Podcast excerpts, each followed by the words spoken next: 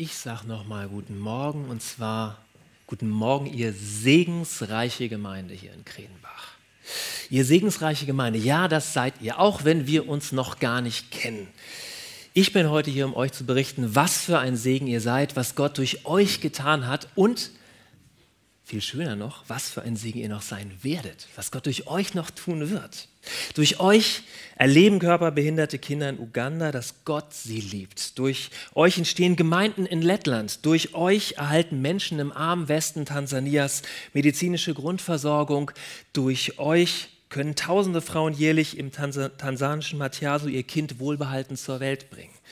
Durch euch sind viele dieser Menschen zu reifen Jesus-Nachfolgern herangewachsen. Durch euch wird Gott in Kredenbach und weltweit gelobt für das, was er tut. Durch euch. Danke. Und vielleicht sagt der eine oder andere, wie habe ich so gar nicht direkt mitbekommen? Dann will ich das gerne, will ich euch gerne davon berichten und ich tue das mit Worten von dem Arzt Lukas, der in der Apostelgeschichte mal berichtet, wie es damals mit Jesus Gemeinde losging. Ich lese dafür aus der Apostelgeschichte das nicht, das brauchen wir nicht. Ähm, Apostelgeschichte 14, Vers 26. Wer will, kann gerne die Bibel aufschlagen, die Bibel-App oder einfach zuhören. Da heißt es nämlich: Schließlich fuhren sie, das sind Paulus und Barnabas, mit dem Schiff nach Antiochia in Syrien zurück, wo ihre Reise begonnen hatte. Dort waren sie der Gnade Gottes anvertraut worden, um den Auftrag auszufüllen, den sie nun erfüllt hatten. Als sie in Antiochia eintraten, riefen sie die Gemeinde zusammen, berichteten von ihrer Reise. In allen Einzelheiten erzählten sie, was Gott getan hatte und wie er auch den Nichtjuden die Tür des Glaubens geöffnet hatte. Okay, Paulus und Barnabas.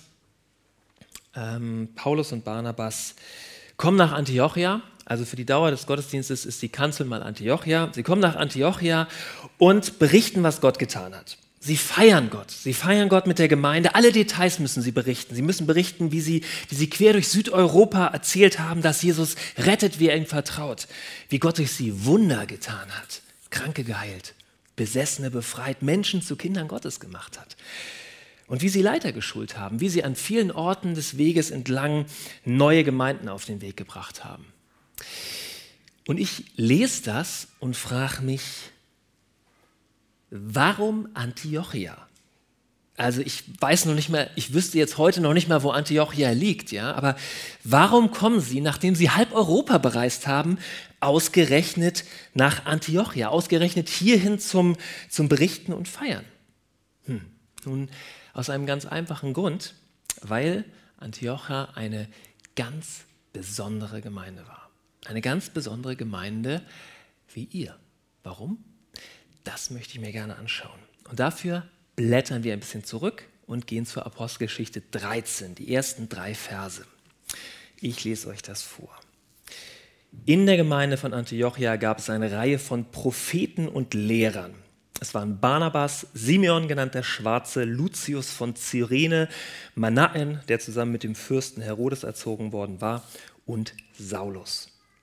Als sie einmal für einige Zeit fasteten und sich ganz dem Gebet widmeten, sagte ihnen der Heilige Geist, Gib mir Barnabas und Saulus für die besondere Aufgabe frei, zu der ich sie berufen habe. Nach einer weiteren Zeit des Fastens und Betens legten sie den beiden die Hände auf und ließen sie ziehen. Okay. Die Jesusgemeinde Antiochia, eine ganz besondere Gemeinde. Was macht diese Gemeinde besonders? Ich glaube, vier Eigenschaften und die schauen wir uns gemeinsam an. Die erste ist, Sie ist eine beschenkte Gemeinde, eine beschenkte Gemeinde wie ihr. Zum einen beschenkt mit einer, mit einer beeindruckenden multikulturellen Vielfalt, muss man sagen. Da ist Barnabas aus Zypern, Niger, ein Schwarzafrikaner, Lucius aus Nordafrika, Manaen aus der Religion Galiläa und Saulus aus Tarsus in Kleinasien. Ich persönlich habe das in der Freien Evangelischen Gemeinde in Jülich, wo ich acht Jahre lang als Pastor unterwegs war, als, ich sag mal, extrem herausfordernd erlebt. Ja? Da hatten wir eine englischsprachige Familie aus Nigeria mit brüdergemeindlichem Hintergrund, eine französischsprachige Familie aus dem Kamerun, aus einer charismatischen Gemeinde, eine niederländische Familie aus der Landeskirche, eine mazedonisch ehemalig muslimische Familie und dazu dann noch Russlanddeutsche, Amerikaner, Indonesier, Chinesen, Taiwaner. Also über zwölf Nationen in einer kleinen Gemeinde von 50 Leuten Und entschuldigt die Wortwahl, aber meine Fresse war das anstrengend. Da waren nämlich auch noch Rheinländer bei. Wenn alle so unterschiedliche Hintergründe haben, dann bleibt, macht es keinen Sinn, sich über die Farbe der Stühle zu streiten. Ja? Deshalb war es auch nicht nur anstrengend, sondern es war auch unglaublich bereichernd. Wenn alle so unterschiedliche Hintergründe haben, was Kultur angeht, was Glaub, die Art, wie man seinen Glauben an, erlebt, angeht, dann bleibt es nur, sich auf die eine Sache zu konzentrieren, die alle gemeinsam haben, der gemeinsame Fokus. Und das ist Jesus. In der morgendlichen Gebetszeit bei der Allianzmission, wo ich jetzt arbeite, da formuliert es letztens jemand so, in jeder Kultur gibt es Elemente, die Gott verherrlichen. Was verpassen wir Europäer, wenn wir für uns bleiben? Nochmal zum Mitkauen. In jeder Kultur gibt es Elemente, die Gott verherrlichen. Was verpassen wir Europäer, wenn wir für uns bleiben? Hm, gute Frage. Ich habe mal recherchiert für euch. Rund 30.000 Migrantinnen und Migranten lebten 2020 im Kreis Siegen-Wittgenstein. Und ich frage, können manche von ihnen auch ein Geschenk an euch als Gemeinde sein? Mit dem, was sie mitbringen, mit dem, wo sie anders sind. Aber erstmal zurück nach Antiochia. Wie hat diese bunte Mischung von Gemeindeleitern zusammenhalten können? Sie werden Propheten und Lehrer genannt, so steht es hier im Bibeltext. Und beide zusammen liefern anscheinend so eine Balance. Eine Balance, die, die wichtig ist für ähm, das Leben einer jeden Gemeinde. Auf der einen Seite eine prophetische Offenheit für, für neue Einsichten und Entwicklungen vom Heiligen Geist inspiriert und auf der anderen Seite eine Treue eine Treue zu der Überlieferung, die immer wieder neu gelehrt und interpretiert wird. Und hier in dieser Gemeinde Antiochia scheint es auch keine klare Abgrenzung zwischen beiden zu geben, sondern es gehört in dieser bunten Gemeinde Antiochia zusammen. Ich persönlich glaube, dass das auch so eine göttliche Best Practice für Gemeinden heute ist. Das Miteinander von prophetischer Offenheit und Treue zu Gottes Wort. So wie es uns als Gemeinden wichtig ist. Das gilt für uns als Allianzmission heute. Genau das wollen wir. Wir wollen mit Gottes prophetischer Leitung vorangehen und fragen Gott, wo willst du hin? In welchem Land möchtest du neu losgehen? Wen berufst du? Was sagt uns, was sagt uns das, ähm, welche Leute du berufst, die zu uns kommen und die wir begleiten sollen? Und auf der anderen Seite wollen wir unseren Weg auch immer wieder an seinem Wort prüfen wollen, fragen, sind wir auf dem richtigen Weg, Gott? Ähm, sind wir auf dich ausgerichtet? Ist das im Mittelpunkt? Antiochia ist, so habe ich es gesagt, eine beschenkte Gemeinde. Beschenkt wie ihr. Diese Gemeinde ist beschenkt mit ganz unterschiedlichen Menschen und so vielen Gaben. Und wisst ihr, was das Schönste ist? Ganz viele davon habt ihr noch gar nicht entdeckt. Hier sitzen heute Lehrer und Propheten, die noch gar nicht entdeckt haben, was Gott da in sie gelegt hat. Hier sitzen heute entweder hier im Saal oder da vorne auf dem Sofa zu Hause Menschen, durch deren Gastfreundschaft, durch deren Gebete, durch deren musikalische Begabung Gott Menschen in Kredenbach und bis zum Ende der Welt retten, heilen, befreien und diese Welt auf den Kopf stellen will. Und deshalb bitte ich dich, du musst mich nicht mögen, mal bitte steh nicht abseits, ähm, sondern entdecke, wie Gott dich und durch dich diese Gemeinde beschenkt. Ich danke euch, wenn junge Menschen das genau hier dürfen.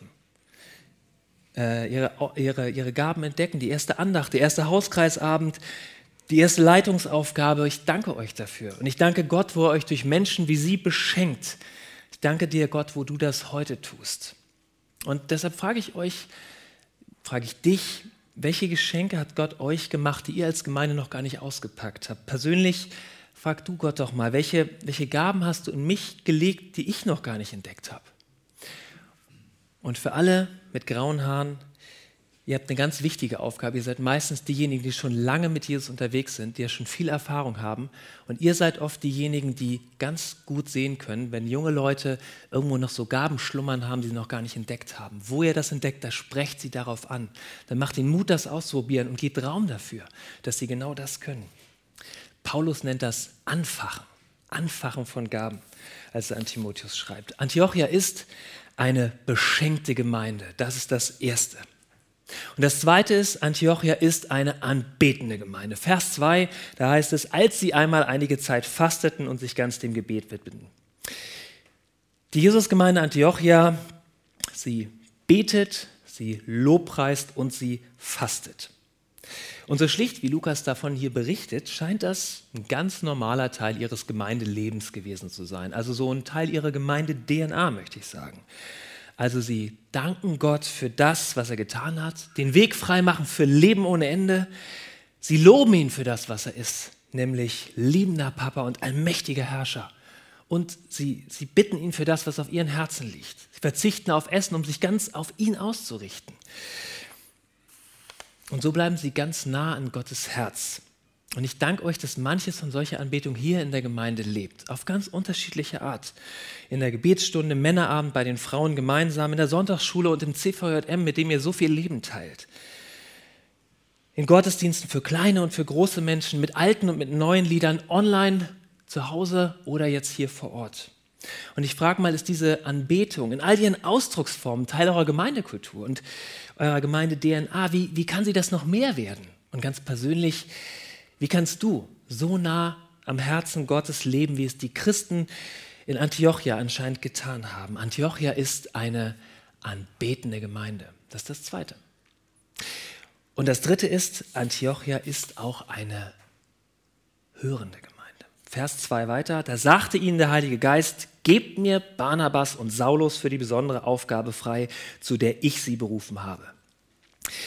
Während der Anbetungszeit spricht auf einmal Bam, der Heilige Geist. Und ich frage mich, wie habe ich mir das vorzustellen? Ich persönlich würde ja so drei bis vier Kapitel Geschlechtsregister aus der Bibel opfern, wenn der liebe Lukas das hier einfach mal ausführlich beschrieben hätte, wie genau der Heilige Geist da gesprochen hat. Und wisst ihr warum? Weil ich als Pastor oder als Informatiker in meinem ganz normalen Job oder als Mensch, der einkaufen geht, einfach ganz vielen Leuten begegnen, die davon keine Ahnung haben, wie sich das anfühlt, wenn der Heilige Geist, wenn Gott in unser Leben reinspricht. Entweder weil sie noch nie von Gott gehört haben, manchmal aber auch Leute, die schon ganz lange im Glauben unterwegs sind, die gar nicht sagen können, wie, wie genau fühlt sich das an, wie genau erkennt mein Herz das, wenn der Heilige Geist da was sagt. Also wie spricht denn bitte der Heilige Geist?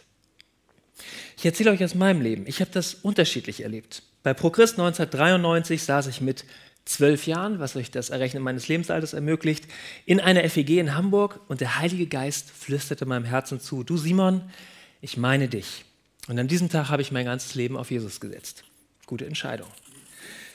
In der Speisekammer eines christlichen Freizeitheimes, wo ich damals meinen Zivildienst gemacht habe, äh, sowas wie ein FSJ für die äh, Jüngeren unter uns, gibt es ja heute nicht mehr da hörte ich Gottes wirklich einzige Mal in meinem Leben wie, mit, wie eine gesprochene Stimme zu mir sagen, Simon, ich will, dass du mir vollzeitig dienst. Und ich trat die gefühlte halbe Erdumrundung von Hamburg gen Süden nach Eversbach an und äh, wurde Pastor.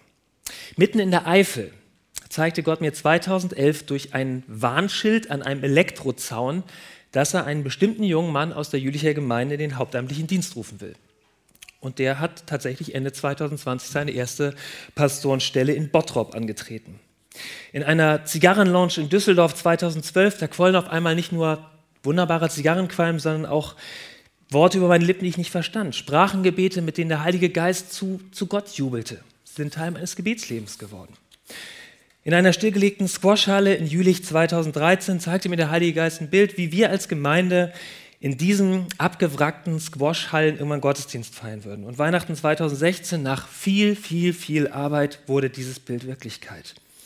Und damit es jetzt nicht so wirkt, als ob, wenn Gott in unser Leben spricht, immer alles ganz fluffig und einfach ist, im Kreissaal Ende 2015 war es, als würde Jesus wie eine reale Person neben mir sitzen, während ich mit meinem neugeborenen Sohn auf der Brust Stunde um Stunde um Stunde gewartete, ob meine Frau die schweren äh, Folgen, äh, die schweren inneren Blutungen und Folgen der Geburt überleben würde oder nicht.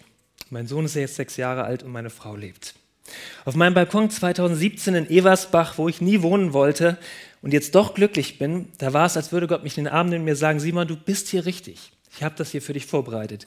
Ist nicht Hamburg, aber ist dein Platz. Warum erzähle ich euch das? Ähm, Ich bin überzeugt davon, dass Gott so unendlich vielfältig und kreativ redet. Und versteht mich bitte nicht falsch, es geht nicht um den Simon Dirks Leitfaden für gelingendes geistiges Leben. Vergesst die Beispiele, das ist mein Leben, das ist das, wie ich Gott erlebt habe. Ich bin aber, ich erzähle euch das, um euch zu ermutigen und weil ich überzeugt bin, dass Gott ähm, ganz genau so reden kann, dass ihr ihn verstehen könnt, dass du ihn verstehen kannst. auf so unglaublich kreative und vielfältige Art und Weise. Und das ist das, was die Gemeinde Antiochia erlebt hat.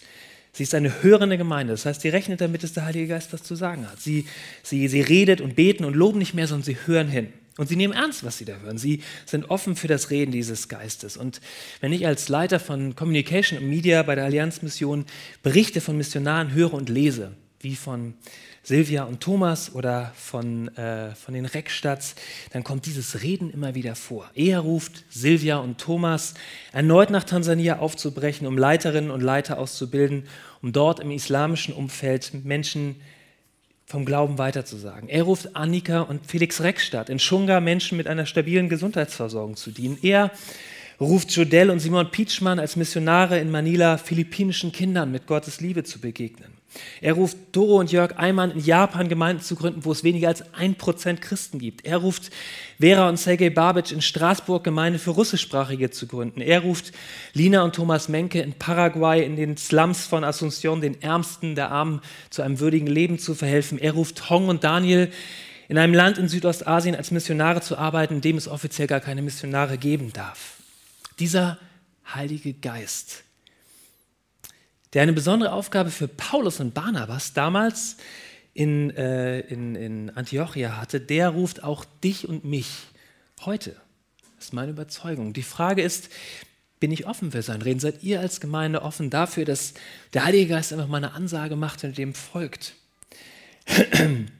Oder ganz konkret gefragt, und das ist die eine Frage, die ich dich bitte heute mitzunehmen. Vergiss meinen Namen, vergiss die Allianzmission, vergiss den Rest meiner Predigt und behalte diese eine Frage Wozu ruft Gott dich?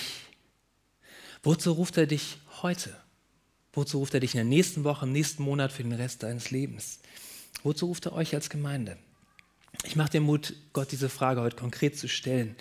Wenn du möchtest, können wir uns nach dem Gottesdienst auch gern irgendwie Corona-konform irgendwo zusammenstellen und beten dafür. Antiochia ist, ist das dritte, eine hörende Gemeinde, wie ihr.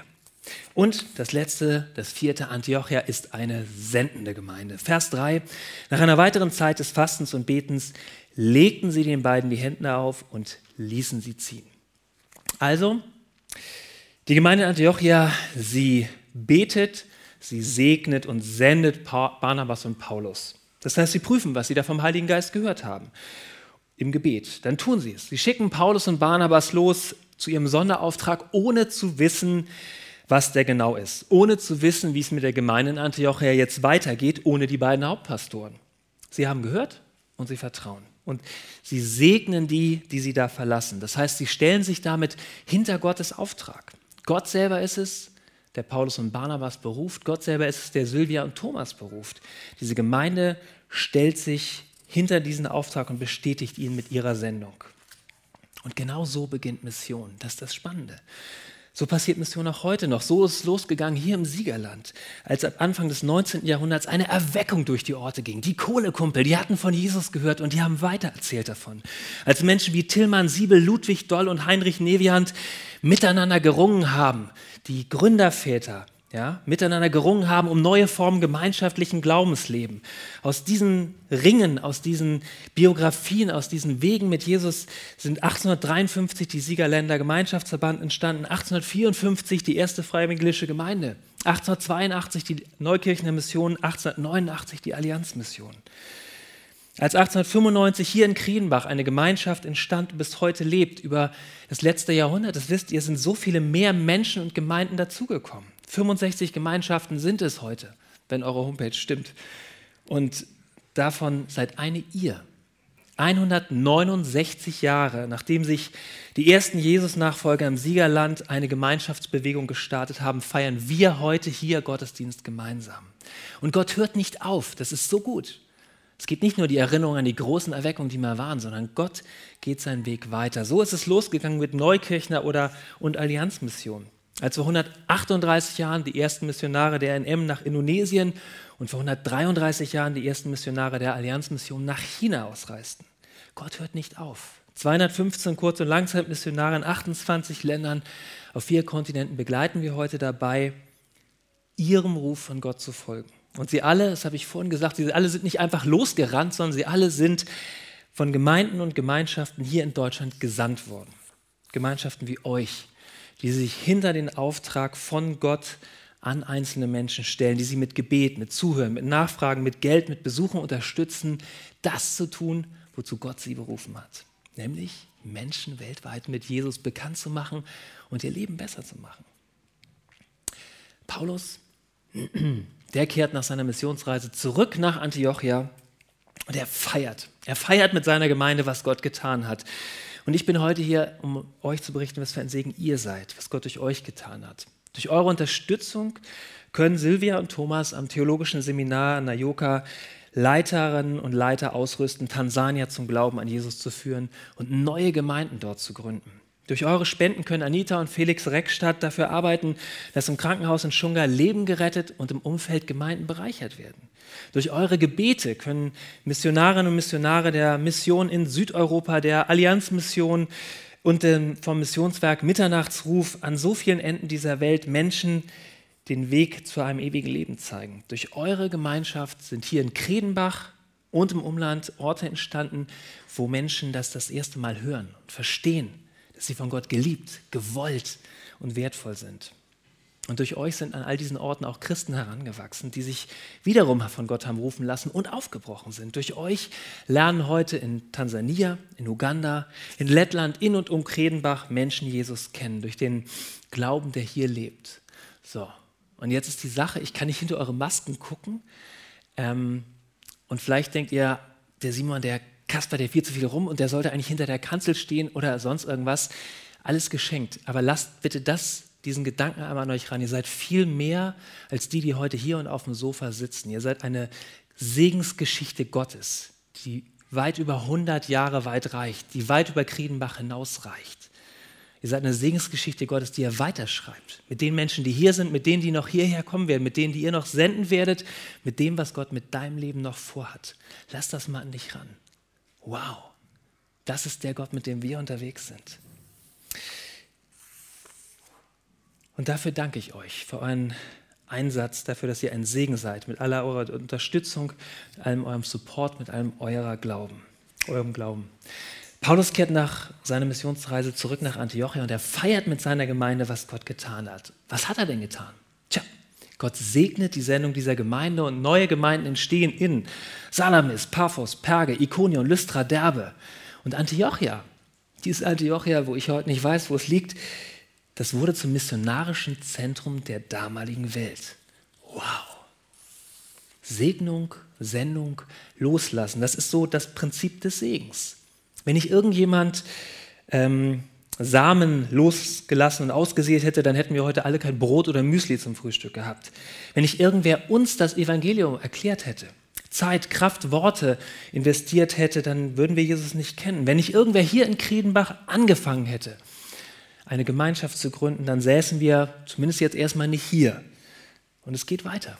Dieses Prinzip von Segen und Senden, das gilt nicht nur für Mission, nicht nur für die da draußen am anderen Ende der Welt, sondern wo du deine Zeit an Menschen verschenkst, wo du Güter und Geld teilst, wo wir bereit sind, im Alltag anderen zu dienen, dann steht Segen.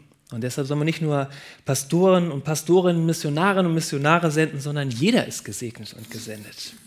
Als Krankenschwester in die Nachtschicht, als Lehrerin in die Schule, als Monteur in die Häuser der Kunden, als äh, Schichtarbeiterin das Team in deiner Firma, als Student an die Uni, als Schülerin an deine Schule.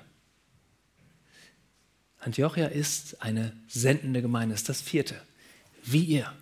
So cool. Ich fasse zusammen. Antiochia ist das erste eine beschenkte Gemeinde, wie ihr. Welche Geschenke Gottes habt ihr noch nicht ausgepackt? Welche Gaben hast du noch nicht entdeckt? Antiochia ist, das ist das zweite, eine anbetende Gemeinde. Ist Anbetung Teil eurer Gemeindekultur? Antiochia ist, das ist das dritte, eine hörende Gemeinde. Seid ihr offen für das Reden des Heiligen Geistes und wie wie kannst du noch besser hören, hören, hören lernen? Und Antiochia, das ist das vierte, ist eine sendende Gemeinde, wie ihr. Wen sollt ihr als Gemeinde segnen und senden? Und diese eine Frage, wozu ruft Gott dich? Tja, ich bin heute hier, um euch zu berichten, was für ein Segen ihr seid, was Gott durch euch getan hat. Und ich sage danke dafür. Und jetzt Jetzt kommt das Schönste. Jetzt träumt los, was für ein Segen ihr noch sein werdet. Jetzt träumt los, was Gott durch euch noch wirken wird. Das wird spannend. Amen. Ich lade euch ein zu ein paar Minuten Stille, in denen du Gott diese einfache Frage stellen kannst. Gott, Papa, wozu rufst du mich? Heute, gerade in dieser Corona-Zeit, vielleicht für deinen Nachbar, für dein Dorf, in der nächsten Woche, in deiner Arbeit, deiner Familie, für die nächsten Monate oder für den Rest deines Lebens. Wir hören beim Minuten auf Gott und dann bete ich zum Abschluss.